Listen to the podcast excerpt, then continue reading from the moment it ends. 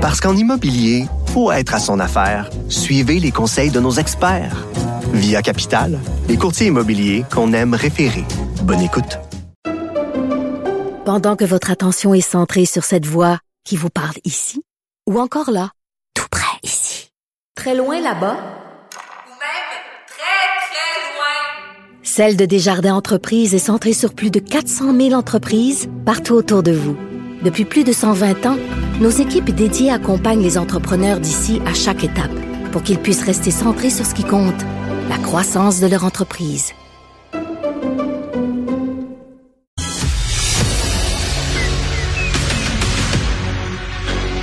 Emmanuel Latraverse. J'ai pas de problème philosophique avec ça. Mario Dumont. Est-ce que je peux me permettre une autre réflexion? La rencontre. Ça passe comme une lettre à la poste. Il se retrouve à enfoncer des portes ouvertes. Là. La rencontre, la traverse, Dumont. Bonjour Emmanuel. Bonjour. C'est Justin Trudeau, heureux, zen et soulagé qu'on a vu cet après-midi accueillir, quoi, accueillir le rapport Johnston qui lui dit euh, tout va bien, aucun membre du gouvernement n'a fait de manquement, puis il n'y a pas besoin de faire une commission d'enquête publique sur l'ingérence. Non, non, ni vu ni connu. On parle de ça depuis deux mois. Moi, j'ai regardé les documents, faites-vous-en pas, il n'y a rien à voir. Tout est beau. Bon. Puis mieux que ça, Mario, là. Personne au gouvernement a résisté. Il a eu accès à tous les documents. Tout le monde a collaboré. Puis tout le monde lui a dit la vérité. Puis personne n'a rien omis. On lui a rien caché. Non, non, il a tout. Comme ça, là, sans effort. Puis en deux mois, il a été capable de faire le travail là qu'une vraie enquête publique là pour trouver les vraies réponses à nos tu sais Mais il dit quand même, comme mais un il- an à faire. Ouais, mais il dit quand même, l'ingérence, ça existe, ça empire, la Chine est particulièrement active, puis nos services de renseignement gèrent mal ça, puis communiquent mal ça. Fait que quand tu regardes juste ces conclusions-là, tu te dis, on a un problème, là? Ben il y a un immense problème et c'est la raison pour laquelle lui soutient qu'il veut poursuivre une partie de son travail euh, devant euh, dans des audiences publiques, là, justement, pour essayer de comprendre comment ça se fait que quand, par exemple, le CRS envoie un document ou un rapport au Conseil, au ministère de la Sécurité publique, ben, personne ne sait vraiment qui reçoit le rapport au ministère de la Sécurité publique, qui l'a lu, qui a fait un suivi. Puis qu'au bureau du premier ministre, qui reçoivent, c'est tellement volumineux qu'ils passent au travers à toute vitesse, puis que personne du RCRS pense à leur dire, écoutez, tu sais, c'est la page X, là, Ouais. ça, là, ça, c'est important, ça demanderait. Alors, c'est sûr qu'il met le doigt sur des problèmes majeurs au sein de nos services de renseignement. Puis je pense que ça, euh, on l'avait compris entre les lignes, mais lui il clairement et se donne pour mission d'essayer d'apporter des réponses et des, euh, des pistes de solutions. Mais si les problèmes sont si graves que ça, c'est là que ça marche pas l'affaire parce que lui finalement il dit il y a des graves problèmes qui soulèvent des questions objectivement sur la capacité de gérer efficacement contre l'ingérence chinoise, mais dans tous les cas qui ont été rapportés dans les journaux, mais là, ça, je vous le dis, là, finalement, c'est pas si pire que ça. C'est essentiellement ça. Mais pourquoi c'est pas si pire que ça? Pourquoi est-ce que le premier ministre aurait dû être informé? Est-ce que des gestes auraient dû être posés? Ça, il répond pas à cette question-là. On ne sait pas s'il se l'est posé, mais tout ce qu'il nous dit, c'est collectivement, il faut qu'on se calme. Il n'y a pas de scandale là parce que ni M. Trudeau, ni ses ministres n'ont volontairement, à des fins partisanes, euh, euh, occulté la réalité ou caché des informations. Mais on s'entend, c'est ce bout-là de, de l'équation, là, c'est 2% du débat qu'on a depuis quatre mois. là. C'est sûr que c'est l'enjeu sur lequel saute Pierre Poilievre, puis le Bloc québécois, puis tout le monde s'énerve en chambre. Mais pour toutes les fois où toi et moi, on en a parlé, c'est ces enjeux-là qui ont été rapportés, Euh, les campagnes de financement occulte, euh, les euh, les faux membres euh, euh, qu'on amène dans des dans des courses à l'investiture, les faux bénévoles qui seraient payés par en arrière, euh, le candidat qui serait instrumentalisé sans nécessairement être au courant de ce qui lui arrive. Ce sont toutes des questions pertinentes là. Puis il ne remet pas en question ces faits-là.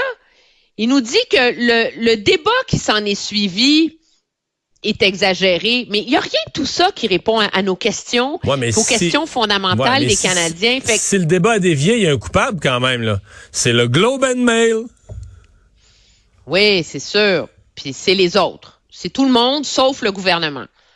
Puis ce qu'il y a de plus hallucinant là-dedans, là, c'est l'histoire de Michael Chung, là, ce député conservateur qui a été ciblé et qui a fait l'objet de menaces, hein? lui et sa famille, famille, à cause de sa position sur les Ouïghours. Le gouvernement s'en est indigné.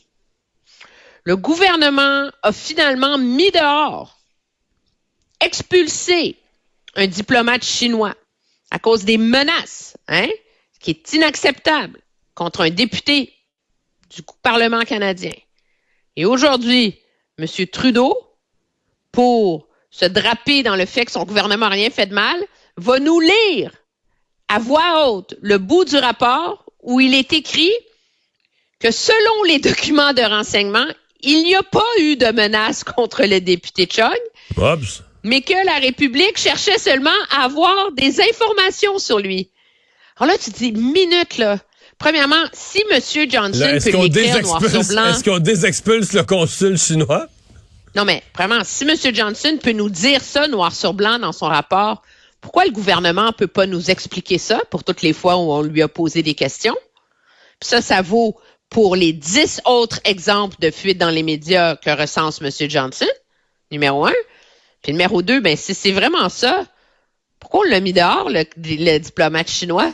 Fait que c'est comme si tout ça, à première vue, tu le sais, tu disais, oh, wow, c'est une bonne nouvelle pour M. Trudeau. M. Johnson, il dit que, tu sais, ça mérite pas une enquête publique, mais quand tu rentres dans le détail, ça, c'est comme si le nœud de vipère devient encore Ouais. plus gros. Il y a encore plus de contradictions là-dedans.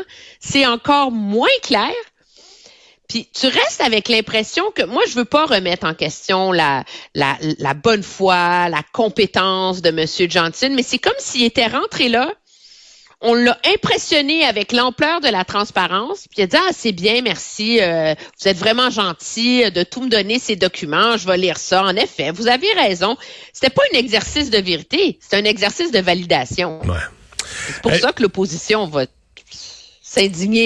aeternam. J'ai parlé plus tôt dans l'émission à Pierre Paulus, parlant de s'indigner. Évidemment, je lui ai parlé de ça, les conservateurs qui s'indignent, mais je lui ai surtout parlé de cette rencontre qui vient d'avoir lieu cet après-midi entre Pierre Poilievre et François Legault. C'est le premier premier ministre d'une province là, que M. Poilievre euh, prend le temps de rencontrer dans une, une visite, un moment officiel comme ça, au bureau à Québec de François Legault. Euh, Est-ce que c'est une nouvelle collaboration qui s'amorce ou une visite de politesse? Non, je pense que c'est une visite de courtoisie, une visite de politesse, mais dans le seul fait que tu dis c'est la première qu'il fait auprès d'un premier ministre, ça en dit long. Parce qu'il y a Monsieur plusieurs conservateurs. Oui, mais de un, il veut pas aller courtiser. Euh, ben Daniel Smith est déjà un peu radioactive là, en Alberta. Puis euh, Doug Ford, il veut pas être pris à, à avoir à désavouer Doug Ford quand il est pas d'accord, quand lui critique le gouvernement au moment où Doug Ford fait un deal avec le gouvernement Trudeau, tu sais. Monsieur Poilier veut garder son indépendance. Puis c'est clair dans son rapport avec les chefs provinciaux. Parce qu'il veut être libre de ses propres politiques sans être toujours mis en contradiction face à l'un et à l'autre. Mais c'est quand même remarquable que le premier premier ministre qui vient rencontrer, c'est M. Legault. Je pense qu'il y a un besoin là-dedans pour M. Euh, Poiliev de se faire connaître de M. Legault. Parce qu'il y a quand même une couverture immensément ou relativement négative qu'il fait paraître pour un Trump canadien sur deux pattes là.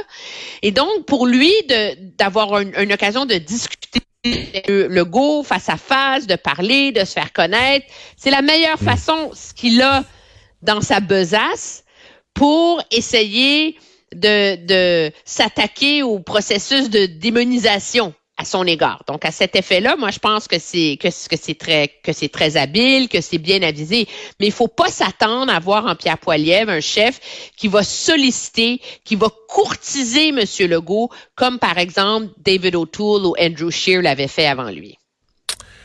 Merci, Emmanuel. Très bien, Au revoir, à demain.